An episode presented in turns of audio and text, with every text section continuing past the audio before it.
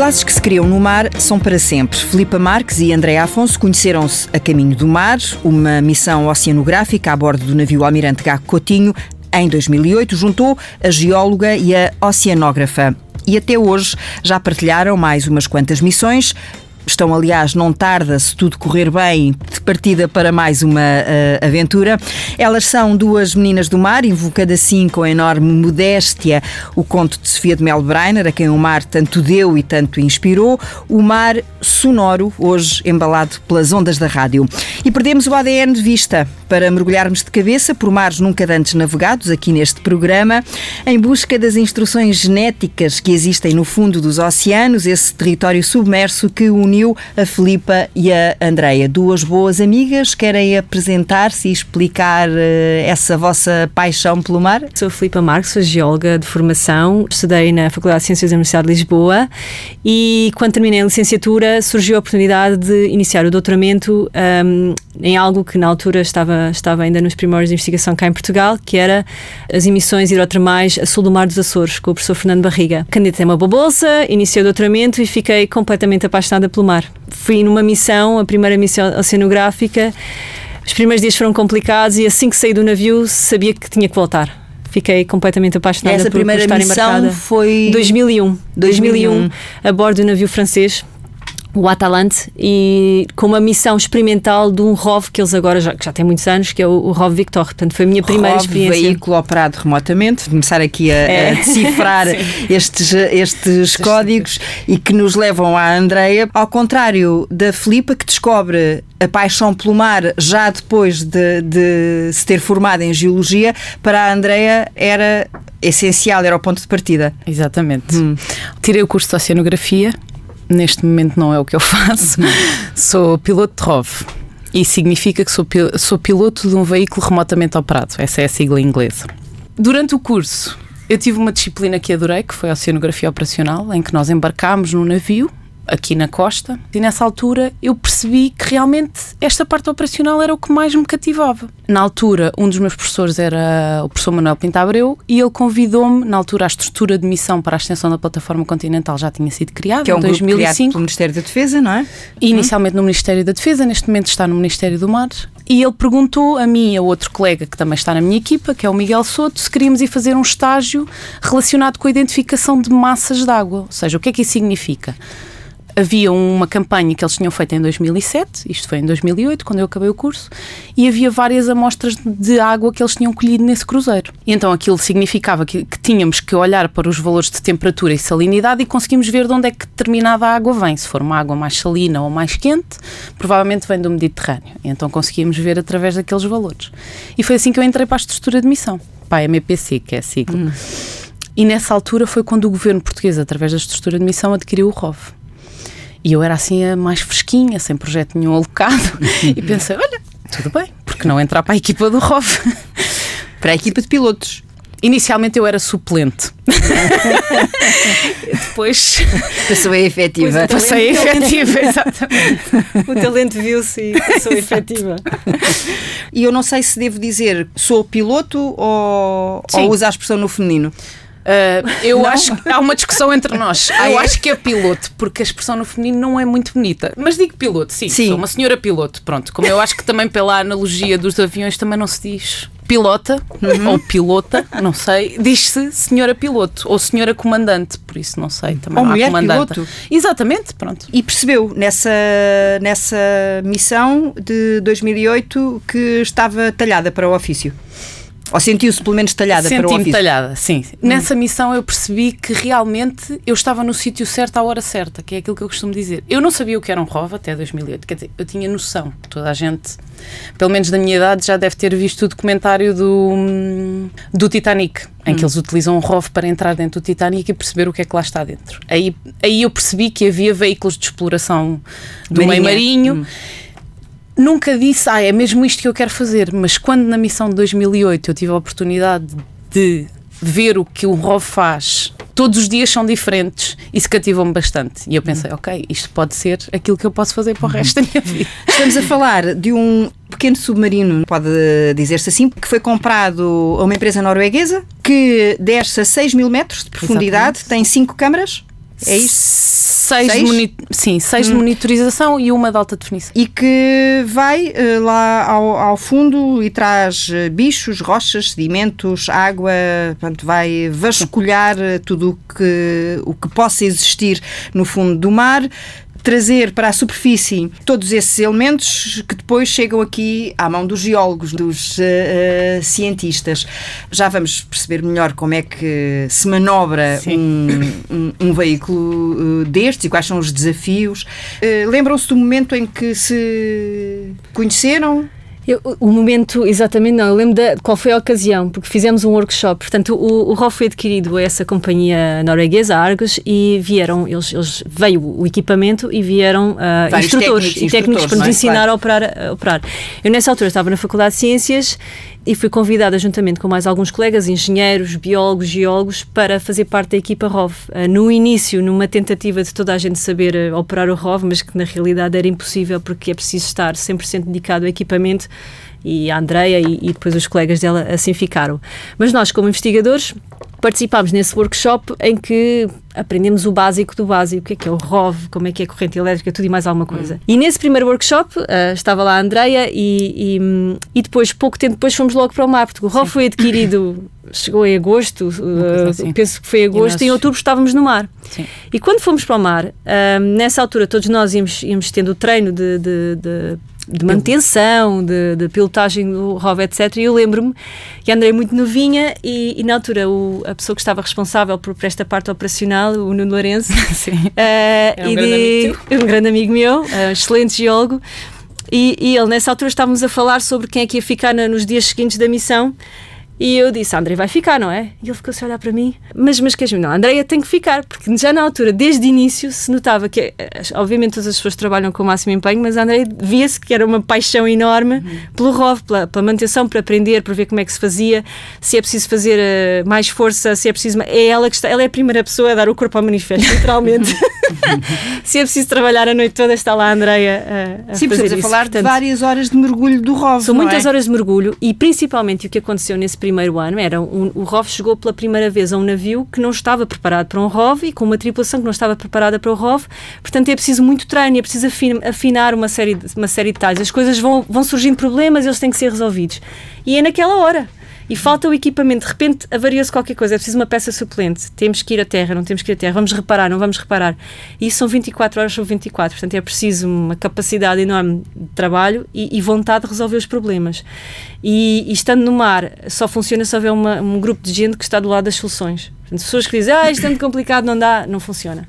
Tem que ser alguém do lado das soluções. E, e, e as, as vezes todas que eu tive mar, as coisas resultam quando se as pessoas são focadas no lado da solução. E a Andrea é uma dessas pessoas. É preciso fazer, vamos fazer, tem que ser.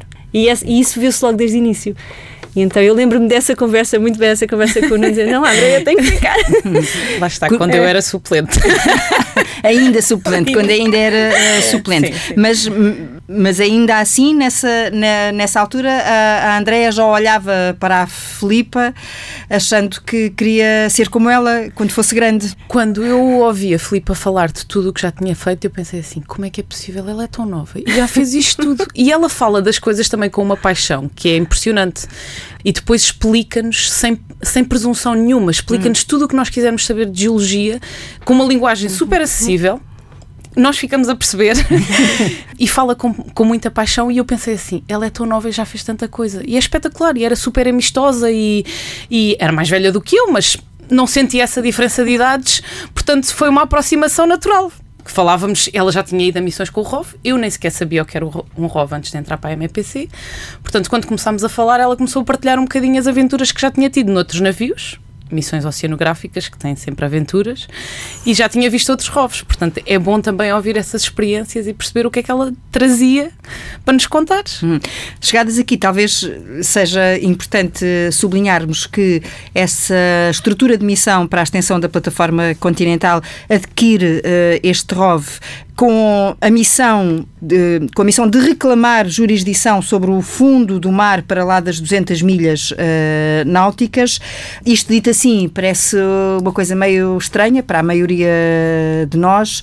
O, o que é que é possível fazer? O que é que a exploração e a investigação no fundo do mar nos permite saber para alcançar este objetivo? Para além de muitos dados de geofísica e oceanografia que, e, que foram apresentados, nós precisávamos de alguma forma justificar, isto falando da parte da geologia, de justificar que havia, no, por exemplo, no caso dos Açores, uma continuidade geoquímica que é dos onde, Açores. Que é onde acontece esta primeira missão. E, e essa continuidade geoquímica é feita, é justificada apanhando amostras. Nós temos que ir ao fundo do mar, buscar um, um basalto, e provar, de forma nas nossas análises geoquímicas, provar que essa, que essa rocha é semelhante àquilo que vemos na, na zona dos Açores, na plataforma dos Açores.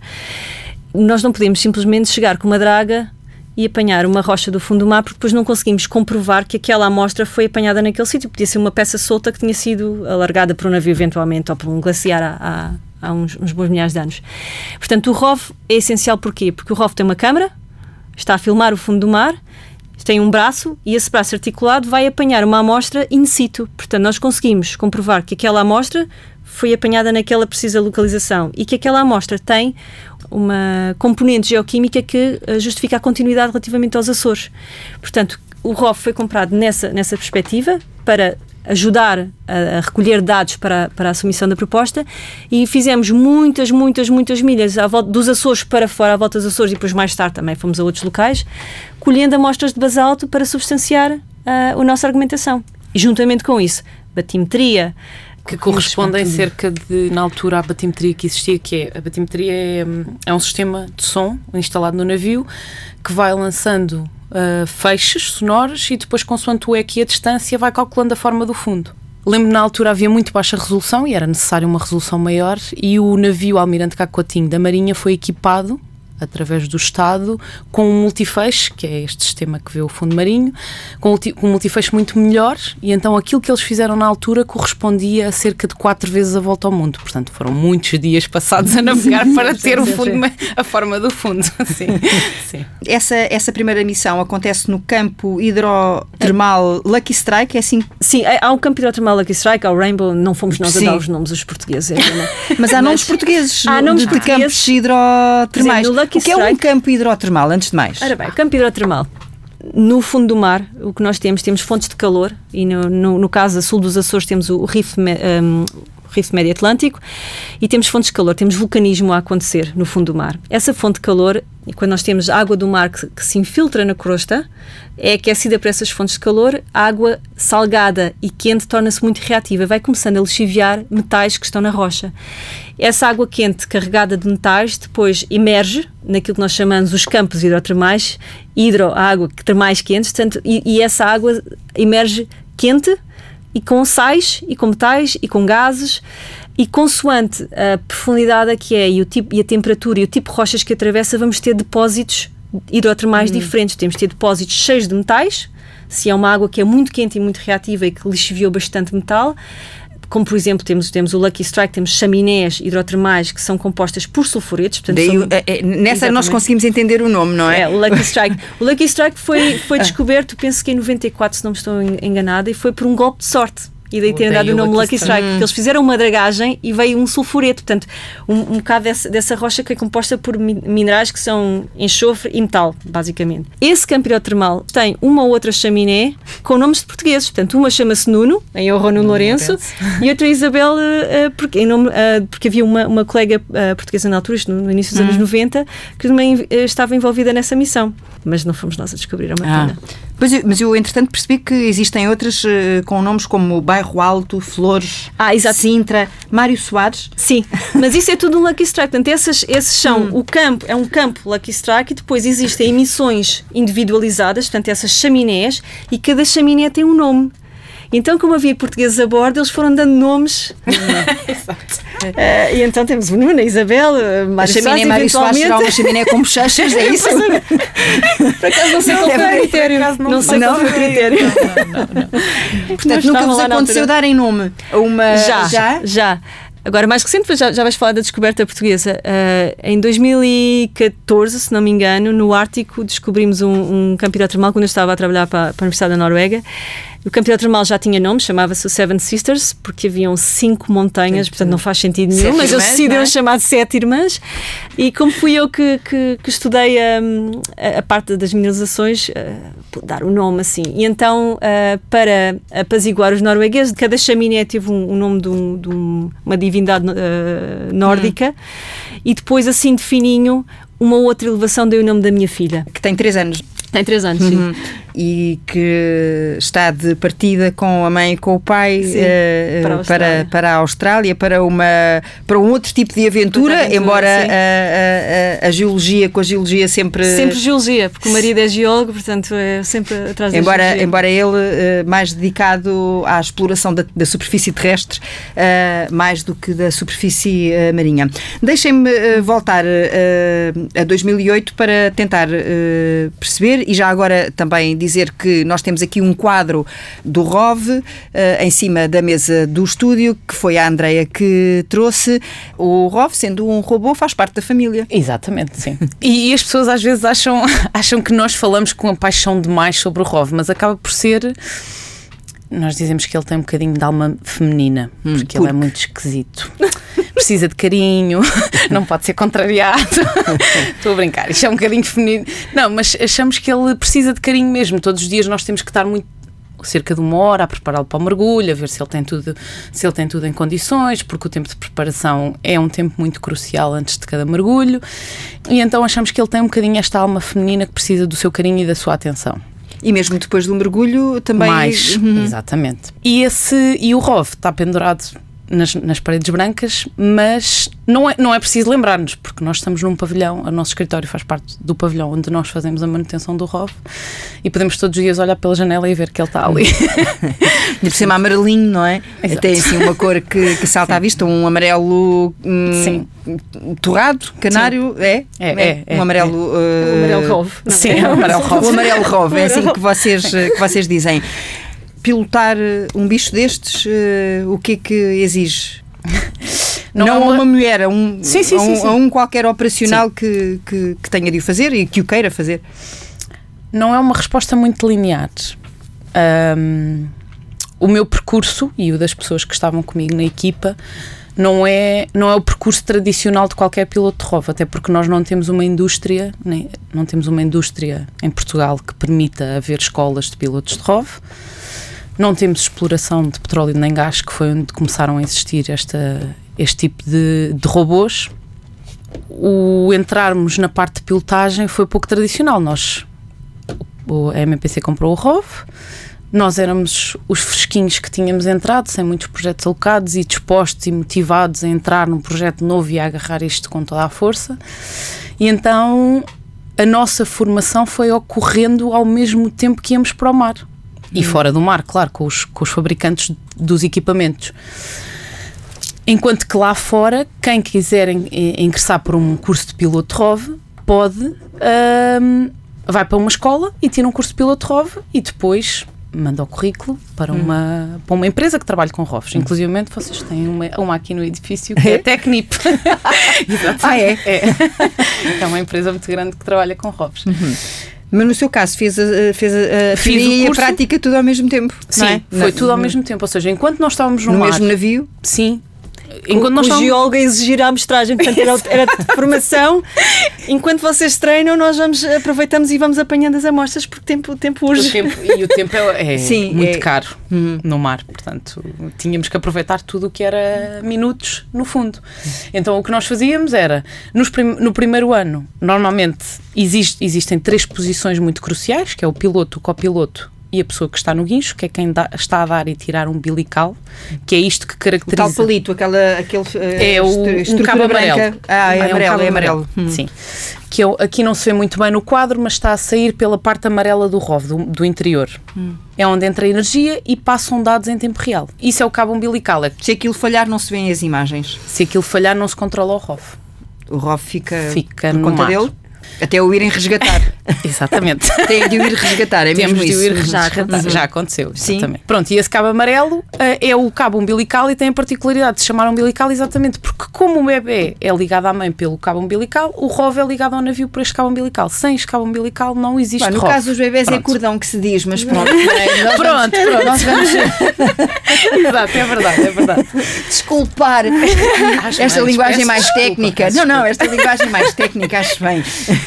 E em termos de skills, o que eu fui aprendendo é que é preciso saber hidráulica, é preciso saber a parte elétrica, é preciso saber mecânica e depois uma coisa que só existe com a experiência, que é perceber perdemos um bocadinho a parte da perspectiva 3D que nós temos cá em cima quando estamos a pilotar, porque estamos a ver através de uma televisão. Quando nós chegamos lá abaixo e estamos quer a manobrar os braços, quer a pilotar, nós temos que ter sempre consciente que existe podem existir estruturas como rochas à nossa volta, portanto nós, nós vamos ter que navegar por isso hum. e vamos ter que imaginar na nossa cabeça sempre este cenário, porque queremos proteger o cordão umbilical. É como se estivessem dentro do ROV, numa espécie de simulador. E, Sim, e, acabamos uh, por tentar estar na lá vossa dentro. cabeça, Sim, como, como, como, como, é óbvio, embora Sim. estejam à superfície. Sim. Tentamos manobrar de acordo com o que nós fazemos do cenário da nossa cabeça. Sim, sim. Hum. Sabendo onde é que está o navio, como é que o o cabo umbilical se irá comportar, porque existem correntes, existe ondulação, existe vento, há muitos e esses fatores. dados todos estão a passar à vossa frente, não é? Uh, sim, sim, sim, sim, Através do navio. O navio tem essas medições e nós sabemos essas medições sempre. Por isso, uhum. sim. E enquanto decorrem essas uh, operações, o, o que fazem os geólogos? Uh, numa situação. Estamos lá. uh, uma operação ideal é. Portanto, há um contentor que é, que é, que é cabine control, em que há o piloto, estão o piloto e o copiloto sentados cada um na sua cadeira e que têm, têm câmaras. E essas câmaras estão a mostrar a imagem que se vê no fundo do mar. E depois tem uma série de sensores que dizem temperaturas, uh, uma série de medições na água, mas também sensores que são muito particulares e que, que lhes dão indicação de qual é o nível de óleo em determinados componentes. Portanto, eles têm o piloto e o copiloto têm que estar atentos a uma série de, de, de, coisas que estão a acontecer ao mesmo tempo. O posicionamento do ROV em si, relativamente ao cabo umbilical, relativamente ao navio e, ao mesmo tempo, usar o, o sonar para perceber se não há nenhum bloco de rocha que lhe vá cortar. E depois, no meio disto, há um geólogo, ou, ou, pode ser biólogo, mas neste caso um geólogo. Esse geólogo tem um plano de mergulho, quer ir a mostrar a rocha aqui, aqui, aqui, e que vai dizendo agora vamos, é aquele, aquele, aquele afloramento ali de rocha, é ali que eu quero. E depois o piloto diz, ai, não dá. a corrente é assim, a corrente é assim. Portanto, há, tem que haver há, um, há uma lista de vontades do geólogo que, que, correspondem a um plano de trabalho, mas depois há a realidade. E a realidade são correntes, são dificuldades técnicas em operar, não é? E, portanto, temos ali um, um, um trabalho de equipa entre o geólogo e, o, e, os pilotos, em que tentamos lá chegar, ok, chegamos ao afloramento de rocha, está perfeito, vamos a mostrar. E agora como é que vamos a mostrar? Ora bem, se calhar é melhor ali, ou ali um, está um bocado fraturado, se calhar é mais fácil com o braço articulado arrancar aquele pedaço de rocha. Pronto, e tudo isto parece que é uma coisa rara, são horas e horas, porque hum. o ROV movimenta-se aqui, ponto 3 nós. Sim, no máximo nós andamos cerca de 2 km num mergulho que pode durar 8 horas. Sim. Pronto. É muito Andamos devagar, é muito depois uh, o ROV chega a um determinado local, os propulsores levantam, por exemplo, se houver muito sedimento, muito sedimento não se vê nada, temos que esperar que aquilo, o sedimento. Hum, uh, agora vamos a mostrar, tira a gaveta da amostragem hum, para fora, vai buscar o braço. Depois é a questão que, que, que a Ana está a falar da questão de 2D, 3D, portanto estamos a ver uma imagem a 2D e o braço do ROV, nós pensamos que estamos perto da, da rocha que vamos pegar, mas ele não, não chega lá porque somos mais distantes do que aquilo que imaginávamos. Portanto, toda, toda a noção de escala desaparece porque não há absolutamente nada familiar no fundo do mar.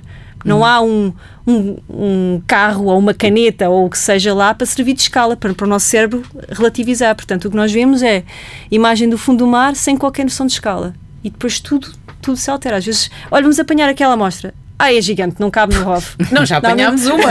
apanhámos uma, chegámos cá acima, era assim uma coisa chique. O ROV até bem inclinado. Com o peso, é, é, aí é a questão do peso ou a dimensão da amostra? Das duas. Hum. Porque o ROV só pode carregar até um determinado peso, hum. pelos constrangimentos que, depois de todo o equipamento que o tem que levar da água, pelo cabo, e também pela dimensão, porque pode não caber bem na caixa de amostras, depois fica ali entreaberta, pode-se perder, pronto.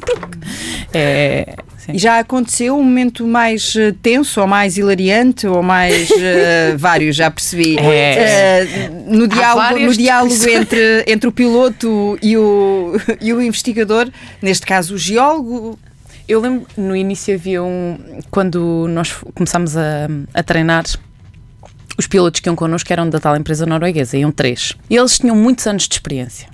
E, mas em plataformas petrolíferas. Em plataformas petrolíferas, os trabalhos são todos os dias a mesma coisa. Ou seja, nós agora vamos colocar uma válvula, então estamos 30 dias, 15 dias a colocar estas válvulas em vários sítios, mas são muito metódicos. É assim, é para fazer isto. Sai, sai o piloto, entra outro e está feito. E eu lembro-me que em 2009, quando nós fomos pela primeira vez ao Lucky Strike, eu não estava a bordo, mas lembro-me de falar com um destes pilotos e dizer assim: não, se nós encontramos uma fonte hidrotermal, nós vamos ter que ir lá. Mas a água sai a quanto? E eu dizia-lhe assim: estão a 400 graus. Como é que você, porquê é que vocês querem pôr o ROV ao pé de 400 graus? E ele assim, eu não sei se vou conseguir pilotar. Portanto, para eles, até isto era desafiante. É um mundo novo. Eles pilotavam há muito tempo ROVs, mas o mundo da ciência é completamente diferente. Portanto, esta, esta situação para eles, não, não, aproxima-te desta chaminé que está a 400 graus e vamos tentar a mostrar. E para eles, eles diziam, mas porquê? Porquê que vocês querem fazer isto? Porque temos que fazer. Mas, era, mas, foi uma situação calhar, engraçada. Quem nos está a ouvir vai fazer essa pergunta também, não tanto pela questão da técnica, de pilotar ou não, é porque é que é importante fazer isto? E porquê que é importante saber o que temos no fundo do mar? É, costumam dizer, é um lugar comum, mas é, mas é verdade, quer dizer, sabe-se mais sobre a superfície da Lua do que, do que sobre o fundo do mar. Nós não sabemos nada e cada missão que vamos, descobrimos, quando eu digo vamos, toda a comunidade científica que faz, faz investigação no, no fundo do mar, no mar profundo, encontramos espécies novas, tipos de campos hidrotermais diferentes, é tudo é sempre novo porque nós sabemos tão pouco e nós temos campos hidrotermais a sul dos Açores, provavelmente vários a norte dos Açores e dentro da, da, da área dos Açores, que tem uma riqueza na, tanto geológica como biológica que, que, é importante saber. Portanto, isso, isso tudo dá valor ao nosso país, hum. dá valor, o conhecimento é, é, é, é valor. E, e, portanto, porquê que nós queremos ir com o ROV a uma, um campo hidrotermal? Porquê que nós queremos e queremos, queremos saber que naquele sítio, queremos descobrir o que é que há naquele sítio, queremos encontrar e queremos estudar e perceber como é que funciona. Portanto, é importante mapear. Mapear porque isso é, é, é, adicionar conhecimento. Nós precisamos saber o que é que temos nos nossos mares, porque é a única forma de os proteger. Nós não conseguimos proteger se não sabemos o que é que é. Como é que nós vamos garantir legislação e, regula regula regulamentos que protejam o, o, fundo oceânico se nós não dizemos o que é que temos que proteger? Portanto, temos que saber o que é que é lá. E, e felizmente muita coisa já se fez no, na, nas nossas águas, mas ainda há muito. Nós, uhum. nós quando vemos um mapa na, na, área, naquela, toda a nossa área do Atlântico e vemos assim um, uma linha, que é a linha que o navio, o navio fez e a batimetria que há, é uma coisinha de nada, e depois todo um, um, um universo enorme de sítios onde nós já não, não, não fomos ainda com o ROV, porque o ROV quando mergulha mergulha naquele ponto, anda ali um bocadinho mergulha à volta. na vertical, não é? Mergulha, e, e depois faz os tais 2 km quando, quando, quando muito. Sim. E depois hum. sobe. 2 km é uma estimativa, ou seja, hum. de todos os mergulhos que nós fizemos durante, normalmente o mergulho, nós trabalhamos durante 12 horas. Só para, para contextualizar um bocadinho. E o mergulho o que é que compreende? Desde a preparação, a tal hora, a tal hora, em que nós estamos a ver se algum conector, se é preciso mudar alguma coisa, se é preciso arranjar alguma coisa, se está tudo preparado. Cerca de 8 horas mais ou menos a mergulhar. Depois ainda temos as que temos que descer, porque depois se nós pensarmos que por cada mil metros nós demoramos um, 45 minutos, hum. Hum. portanto é devagar. Para cima, por cada mil metros, como os propulsores e o cabo umbilical ajudam, demoramos meia hora. Mas tendo em conta este tempo todo que demoramos a descer, se alguma coisa se estragar lá embaixo, teríamos que voltar para cima, se for crucial. Portanto, este tempo de preparação é sempre muito importante e nós temos de estar bastante focados para garantir que vai tudo funcionar. Chegamos cá acima, há a recolha das amostras pela parte dos cientistas e há verificação total do veículo outra vez e preparação para o dia seguinte. Entre esta preparação do veículo e o mergulho, ainda temos que nos deslocar à ponte do navio, que é onde se comanda o navio, e ver que condições é que nós temos para ao longo do dia. Ou seja, verificar correntes, ventos, ondas e verificar se estão boas para mergulhar naquela zona e naquele momento e se não é para piorar hope for the best and prepare for the worst. Portanto, quando recolhemos, poderá estar pior e, nunca, e nós nunca queremos que isso aconteça, porque a recuperação é sempre muito mais crucial, porque podem piorar as condições e então pode ser mais difícil recuperar. Portanto, nós nunca queremos que as condições piorem. Então temos de garantir que durante aquele dia as condições não vão piorar, vão se manter ou vão melhorar. Então, ok, é um mergulho mais tranquilo. Porque senão pode, como já aconteceu, aliás, ter de abortar a missão. Sim. Aquele mergulho. Naquele, naquele sim, dia, sim. Sim, exato. Uhum. Uma boa imagem que podemos ter é de um pêndulo, não é? Temos um, um fio e algo muito pesado num pêndulo e, e, o ROV, naquele momento em que, o momento imediato em que sai da água, está preso pelo umbilical, mas ainda não está completamente acoplado a, a, esta, a este equipamento, ele, ele está a balançar. Uhum. e o navio, se, se houver ondulação, se houver vento e temos um bichinho de quantas toneladas é que tem o duas ROV? Toneladas duas toneladas ali momentaneamente preso por um cabo umbilical que, que, tem alguma resistência, mas vá lá, é muito, muito importante que isso seja, que seja rápido e que seja com o mínimo de impacto possível, com o mínimo de movimentação. Portanto, é, tem, tem, que se, é, tem que se esperar que a recuperação seja com o mar o mais calmo possível, com, com, sem vento, porque senão pode partir o umbilical e o ROV cai à água e não conseguimos recuperar. Um, não é excesso de zelo, é o zelo necessário quando se mergulha, quando se recupera, para que não hajam esse tipo de situações. Mas às vezes há coisas, já houve acidentes, tanto com este, como muitos ROVs Sim. de investigação científica no, no, no, mundo inteiro, porque, precisamente porque nós não vamos para sítios complicados. Uh, temos uh, rochas e zonas rochosas muito, em rochas cortantes que podem cortar o umbilical. Nós temos uma história em que perdemos o ROV a 600 metros eu lembro-me estar dentro da cabine como copiloto e completamente impotente a olhar para o sistema de posicionamento, porque o sistema de posicionamento tem umas baterias, mesmo próprias para situações de emergência, em que são ativadas neste caso, e nós vimos o ROV a mergulhar e os ecrãs todos pretos e nós não podíamos fazer nada. Portanto, chegámos, o ROV chegou ao fundo e lá ficou e depois foi delinear um plano para resgatar o ROV, que com um ROV mais pequeno, ir lá abaixo, desde ter um tubarão um six gill de 3 metros a rondar o rock, parecia que eu estava a aguardar. um, e depois de muito estudo, lá percebemos o que é que tinha corrido mal. São coisas que podem acontecer, sim, é verdade. Portanto, não é excesso de zelo, mas a recuperação é o momento mais crítico, portanto, é nela sempre que a gente pensa quando pomos o ROV dentro d'água. O que é que é mais difícil quando se está numa operação dessas para, para, para o piloto? É tantas horas seguidas? O que é que é mais importante? É manter a calma? É como aos cirurgiões, é preciso não tremer das mãos? É o quê? Acho que é um bocadinho de tudo. O manter a calma, sim, claramente. E como eu, como eu tinha dito há bocado, existem três grandes posições, que é o piloto, o copiloto e a pessoa que está no guincho. E nós fazemos turnos de duas horas em cada uma destas posições. A nossa equipa Vão são rodando. cinco pessoas. É o Bruno, o Miguel, o António, o Renato, que faz parte da Universidade dos Açores e que vem connosco nas nossas campanhas, e eu. A única mulher. Sim, tem muitas vantagens e eu quero agradecer aos meus colegas de equipa porque me sempre trataram espetacularmente. Uhum. Portanto, eu, nisso, ser mulher não teve nenhuma desvantagem. Um, e quais são as vantagens? As vantagens, por exemplo, é estar aqui, porque como é tão raro uma hum. mulher ter este tipo de. Não quer dizer que eles sejam menos qualificados do que eu são tão espetaculares como eu, ou melhores, alguns, mas faz com que eu às vezes tenha algumas oportunidades por ser mulher, porque as pessoas ficam curiosas, porque não é muito comum. Os ROVs cresceram muito na exploração petrolífera e de gás, portanto é um mundo muito masculino. E eu nunca senti esse, essa alienação por ser mulher. No início, quando nós trabalhámos no, no navio Gacotinho, que era o navio da Marinha, era muito raro haver civis a bordo, ou seja, já há este encontro entre militares e civis, que também é uma questão de aprendizagem. E depois havia muito poucas mulheres a bordo também. Aí às vezes a relação era mais estranha porque os comandantes já não estavam habituados a falar com mulheres, era sentia-se hum. mais confortável a falar com homens, mas nunca me trouxe nunca me trouxe nada que eu dissesse assim, pá, ser mulher é muito mal aqui.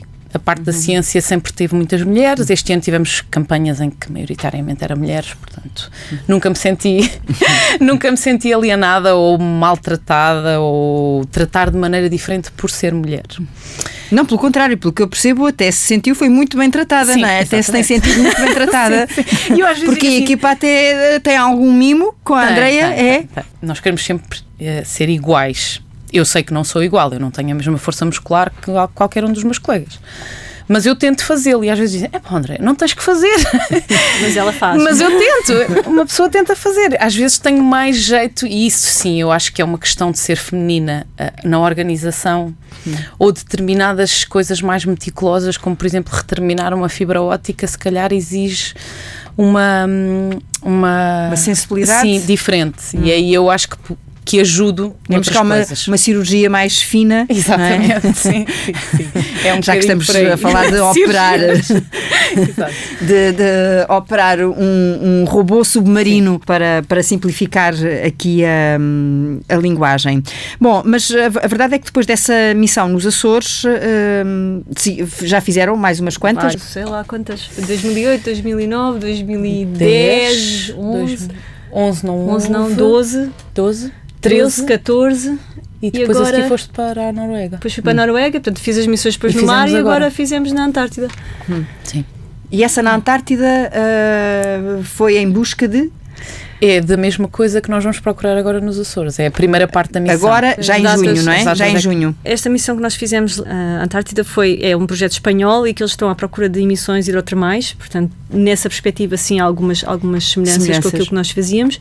Era também um navio militar, fomos no navio militar que é o Hespérides, um, e fizemos uh, sísmica, havia uh, algum trabalho que ia envolver uh, um, um mini-ROV, mas depois acabou por não, não acontecer, mas tudo, a, a metodologia era semelhante, mas o objeto geológico era outro. Neste caso, é uma ilha que é Deception Island, Ilha Decepción, dizem os espanhóis, um, e essa ilha é um vulcão ativo e é provavelmente o vulcão ativo mais perigoso, mais, mais, mais com o maior risco na, na, naquela zona. E de tal forma que em 1967, 69 e 70 houve erupções vulcânicas muito fortes nessa ilha. Uh, tanto que naves, uh, havia as bases uh, inglesas Inglês. e chilenas foram abandonadas na ilha. E à volta, essa ilha tem uma forma de ferradura, um pouco como Santorini, será, será uma coisa Sim. semelhante. Na zona central, na, na, na água, foi onde andámos a fazer trabalhos, portanto, a Andreia uh, o António Miguel uh, num, num, bote, em, inglês, em português é bote, uma semi-rígida, faziam trabalhos de CTD, de análise da coluna d'água, etc. E eu estive em terra, juntamente com um colega geólogo espanhol, uh, a colher amostras de. de há muitas fumarolas, aquilo cheirava, aqueles cheiros de, dos gases enxofre. vulcânicos, enxofre, e nós andámos ali a colher, a colher amostras. O, junto, havia zonas junto à, à água em que nós pusemos os sensores de temperatura e a 100 graus, a areia e nós tínhamos uns fatos, tínhamos uns fatos uh, espaciais, que eram uns fatos uh, espetaculares, que, que, que, nos, que, eram os fatos que tinham incorporado uma, um colete salva-vidas, e eram fatos, são fatos térmicos, porque a água ali está a zero graus, portanto nós caímos do, da semi-rígida à água, temos poucos minutos uh, até entrar em hipotermia. Portanto, tínhamos de trabalhar com esses fatos e andar com esses fatos de, de, de astronauta. até eram confortáveis. eram confortáveis. Eu achei que eu Achei eram que eram piores. Era. Muitas, tínhamos, era um frio danado, tanto os fatos eram, eram, eram bem isolados, mas depois a zona dos pés, não sei, aquilo, aí, aí acho que é uma aí questão que pensam, na, pensam só nos homens, que têm sempre os pés quentes, então as, as, a parte dos pés era uma membrana em borracha que já não estava isolada termicamente, então os pés eram gelados. Portanto, tínhamos umas palmilhas, tinha umas palmilhas, são umas coisas que, que em contato com o ar começam a libertar calor, então tinha isso, os pés cheios disso para não gelar os pés. E podemos os sacos de plástico depois. Isso aí.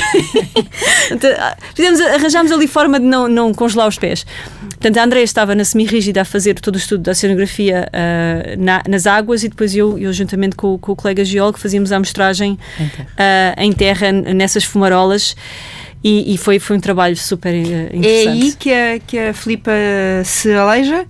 Foi depois disso que eu me ah. Portanto, já de, de facto, uh, uh, nós tivemos uh, com preparação, e às vezes as pessoas não têm muita noção, nesta, nesta ida para a Antártida, nós tivemos meses de testes médicos para poder ir, porque Sim. se houver uma emergência médica, a, a, a, levar alguém para o hospital, quer dizer, não é uma coisa ali ao lado. Temos que ir de, de, avião para, para provavelmente a Argentina. Sim, há médica e enfermeira a bordo, mas, mas não quer dizer, uma coisa séria. Portanto, eles, nós temos que ter, eles têm que ter certeza que nós estamos em, em perfeita saúde e, e, para poder embarcar. E depois lá há uma série de regras de segurança que nós temos uh, que seguir, porque é um trabalho arriscado, porque as condições, as condições são arriscadas, é, é um, é, é um vulcão ativo, portanto temos ali zonas, zonas muito quentes, podemos cair, escorregar, portanto há ali uma série de riscos. E não aconteceu nada. Foi quando voltámos, o navio, assim que, que chegou a Ushuaia, na Argentina, nós, eh, como, como belos então, amantes da natureza, fomos fazer, fomos fazer uma caminhada e eu caí. Hum. E a André ia mesmo atrás de mim. E, e, para além da dor horrível da queda, a, a, primeira coisa que eu, que eu me lembro da, da queda é assim dizer: André, dá-me chocolate, dá-me chocolate. Portanto, ver branco. Quero chocolate. e eu está aqui, está aqui, para dar-lhes. E, e, foi. Sim, foi. andou, também andou sempre assim com uns, com uns kitzinhos de, de para, para essas ah, como se bem, como ah. Quando vamos, quando vamos para o mar, comemos sempre muito bem. Uma, isso é, isso é uma, uma, uma, parte logística que as pessoas às vezes esquecem. Nestes navios, nós no, no espero dizermos 80, 90 a bordo, era assim, um, era um navio, esse navio da, da Marinha Espanhola. Portanto, há uma tripulação militar temos cozinheiros, temos, quer dizer, é uma equipa gigantesca. E depois há a equipa de cientistas e de técnicos que estão a fazer o seu trabalho. E neste caso, neste caso espanhol, funcionou lindamente. Houve um, um total entrosamento entre a equipa militar e a equipa técnica e que, que eu, eu gostei muito, gostei muito Sim. de trabalhar com eles. O comandante era excepcional e havia uma total coincidência de objetivos. Eles queriam que, que os nossos objetivos científicos fossem, fossem um, atingidos e fizeram tudo tudo, tudo, tudo. Mais uma vez trabalhavam para a solução. Trabalhavam para a solução. Houve, houve uma, uma, uma coisa, uma, uma altura interessante, portanto, a André e o António Miguel tiveram uma manhã inteira, um dia inteiro, naquela, na, na Sail Rock. Sim. Portanto, ao largo, ao largo dessa, da ilha de Deception há um pináculo de rocha que sai e que é chamada Sail Rock, rocha vela, Parece- porque é um pináculo no meio do nada. Parece uma vela ao longe. Parece uma vela ao longe e uma coisa extraordinária. E como à volta desse pináculo a água é muito pouco profunda, são 10, 12 metros em alguns Sim. sítios, os navios não podem lá fazer a batimetria. Então eles foram na semi-rígida mapear o fundo ah, dessa zona, foram colher amostras de água e foram filmar com uma câmara. Quando regressaram ao navio, eu estava no navio e o António mostrou-me as imagens dessa filmagem e eu disse, mas espera lá, o fundo é branco, não pode ser. branco não é normal aqui, portanto, havendo um, um fundo totalmente branco, pode ser um, uma- um- um tapete de bactérias, ou mineral A ou mineral B, e qualquer uma destas três hipóteses é muito interessante cientificamente, porque não é suposto. Temos que lá ir. É uma coisa que não está planeada, não estava no plano de missão, mas assim, isto é, fa- é- é fantástico, temos que ver o que é que é isto. E o comandante rapidamente disponibilizou um, um mergulhador de águas frias, portanto é um mergulhador especial, com fato e equipamento, e em, duas, três horas estávamos prontos para ir na semi-rígida mergulhar, portanto o mergulhador mergulhar, eu e a microbióloga na semi-rígida à espera das amostras, com os nossos fatos espaciais, e, e lá ele mergulhou e, e só 15 minutos, só teve 15 minutos, só podia estar 15 minutos por causa da temperatura da água, mas infelizmente ele não conseguiu amostra nenhuma e foi uma chatice. Era muito risco, portanto, era uma superfície mineralizada, ah, temos que lá voltar, porque agora Pois, é a era isso questão. que eu ia dizer, vão voltar, não é? Temos que lá voltar, Porque porque isso depois não esquece. Exatamente. não esquece. Aquilo ali é extraordinário. E ele não conseguiu mostrar porque era uma superfície muito rígida. E estamos a falar de um mergulhador de água fria com equipamento complexo, algas por todo lado, não via nada, quer dizer, foi muito difícil. E, e pronto, eu e a microbióloga lá voltámos para o navio sem amostra, ah, tristes, mas, mas, Mas foram fazer uma, fomos. fazer uma viagenzinha até ao. Rock. Sim. Pronto, e agora eh, eh, irão até aos Açores, já fomos, já viemos e o tempo esgota-se. Ao contrário do Rov, isto aqui anda muito depressa. Eh, alguma vez sentiram a tentação de trocar de posições? eu nos, nos primeiros dois anos, ou que foi, ainda pilotei o ROV um bocadinho. Portanto, fiquei com esse, esse gostinho. E às vezes, não, não com, com, com as, mas às vezes a pessoa tem vontade de. Espera lá que eu vou já buscar isto. É como, nós não estamos lá e aquele braço não somos nós. É um braço articulado muito bom, mas não somos nós. Então eu tenho que saber descrever ao piloto e ao copiloto como é que eu quero que se amostre. Às vezes eu não me consigo expressar bem, portanto eu digo é aquele bocado que está ali por trás e apanha aquele. Quer dizer, e então se eu fizesse, Acho, acho eu que faria, mas claro que não, porque assim que, pusesse, que tivesse eu a comandar o braço articulado, tinha que voltar a, a aprender 10 anos de experiência até saber usá-lo como deve ser. Mas por isso também é muito importante eh, a sintonia entre o piloto e o É cientista, fundamental, não é? é fundamental. Não. E quanto melhor se, se- quanto melhor comunicarem, mais, mais, mais fácil, fácil. mais, mais, É mais êxito. É, eh, eh, É importante haver uma total cumplicidade entre piloto, copiloto e o cientista. E o cientista tem que reconhecer e tem que perceber a dificuldade de pilotagem, porque muitas vezes há cientistas que não têm a mínima noção e acham que é só chegar ali. É só chegar ali e depois ficam frustrados vai- e começam a superar porque não se apanha isto ou aquilo. Portanto, o cientista tem que ter a, a clara noção de quão difícil é pilotar. E muitas vezes, portanto, eu tenho. E uma eu- amostragem demora cerca de 15, mi- 15 minutos na melhor das hipóteses. hipóteses. Portanto, é Já- esta, esta calma, que há bocado me perguntava se é preciso ter calma. Sim, às vezes é preciso ter calma porque nós temos de transmitir também ao cientista que aquilo não é chegar ali, apanhar e ir embora. Não. Existe, nós temos que pousar o ROV, temos de estabilizar o ROV. Temos de apanhar a amostra, temos de ver se o ROV não se vai mexer, temos de colocar a amostra dentro da caixa.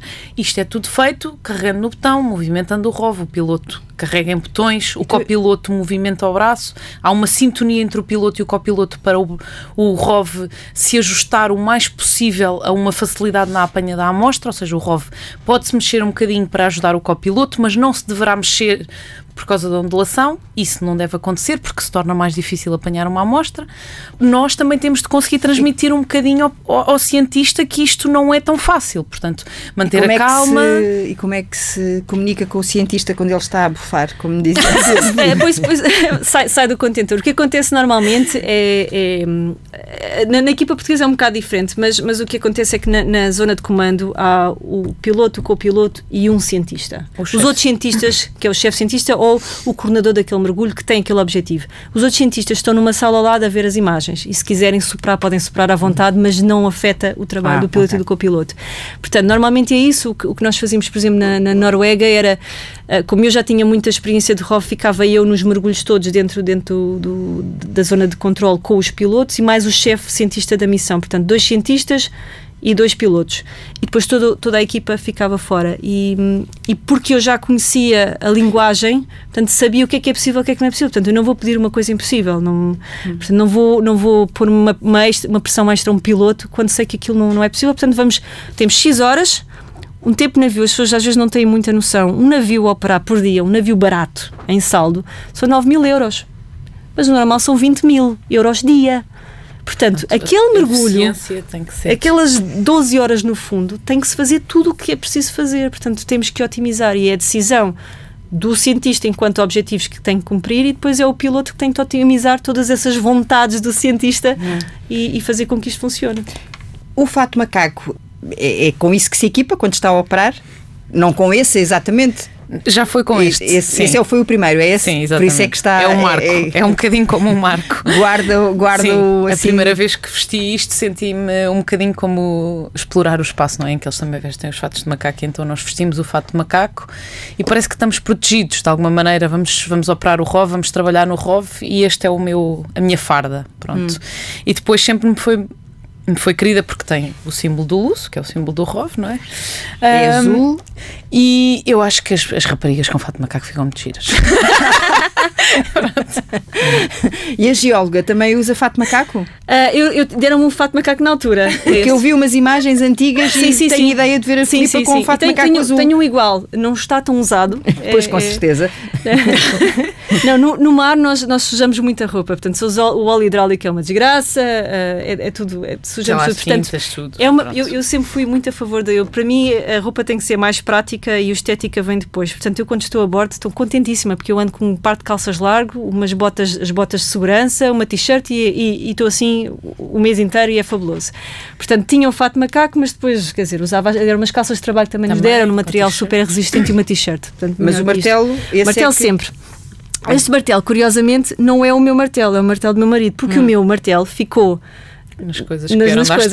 Na, na, Antártida. Nós na Antártida empacotámos o equipamento todo para ir agora para este navio que vai para os Açores. Portanto, hum. o meu martelo neste momento está em trânsito. A caminho. A, a caminho, está em trânsito. e ainda trouxe o martelo do meu marido, porque também é geólogo. Uh, mas é, um, é, um, é uma ferramenta essencial para os geólogos. E porquê? Porque nós, nós quando apanhamos amostras, uh, se nós pensarmos nas rochas que vemos aí a, a, aflorar, tem líquens, ou tem, no, no, caso, as que estão à superfície têm líquens, ou estão no fundo do mar, podem ter. Uh, sei lá, esponjas ou o que seja, e, portanto, e estão alteradas, estão oxidadas, e então nós, nós temos que parti-las ao meio ou partir um pedaço para ver a verdadeira cor da rocha e como é que a rocha é, porque há sempre aquela capa, capa de alteração. Portanto, a primeira coisa que o geólogo faz assim que pode e que vê um, um, uma pedra é parti-la é parti ao meio. é. Portanto, e então é, e é um grande orgulho os alunos, quando, quando iniciou uh, o curso de Geologia, logo no primeiro ano, ter a, a, justificação de poder ir comprar o martelo de geólogo. Portanto, o geólogo tem o martelo que compra no primeiro ano, e acompanha o resto da vida. Portanto, o martelo que eu tenho foi desde o primeiro ano do meu curso e que já andou pelo mundo inteiro. e, e, e, que vai continuar a andar, não é? Vai, portanto, vai, veio da Antártida e agora alguns uh, a caminho de Vigo, penso eu, Sim. para entrar no navio espanhol que depois uh, vai, vai para, para os Açores para mais uma missão oceanográfica, é assim que, que se diz. Um, vou aqui a um texto escrito pela Filipa em 2012, O Mar para lá das Palavras, uh, escreve que já alguém disse que quando se fala do mar é porque não se tem tema. Ora, eu espero surpreender-vos quando escutarem o programa, porque vamos fechar a falar do mar, o mar sonoro, com as palavras de Sofia de Melbrenner. Mar sonoro, mar sem fundo, mar sem fim. A tua beleza aumenta quando estamos sós. E tão fundo intimamente a tua voz segue o mais secreto bailar do meu sonho. Que momentos há em que eu suponho seres um milagre criado só para mim.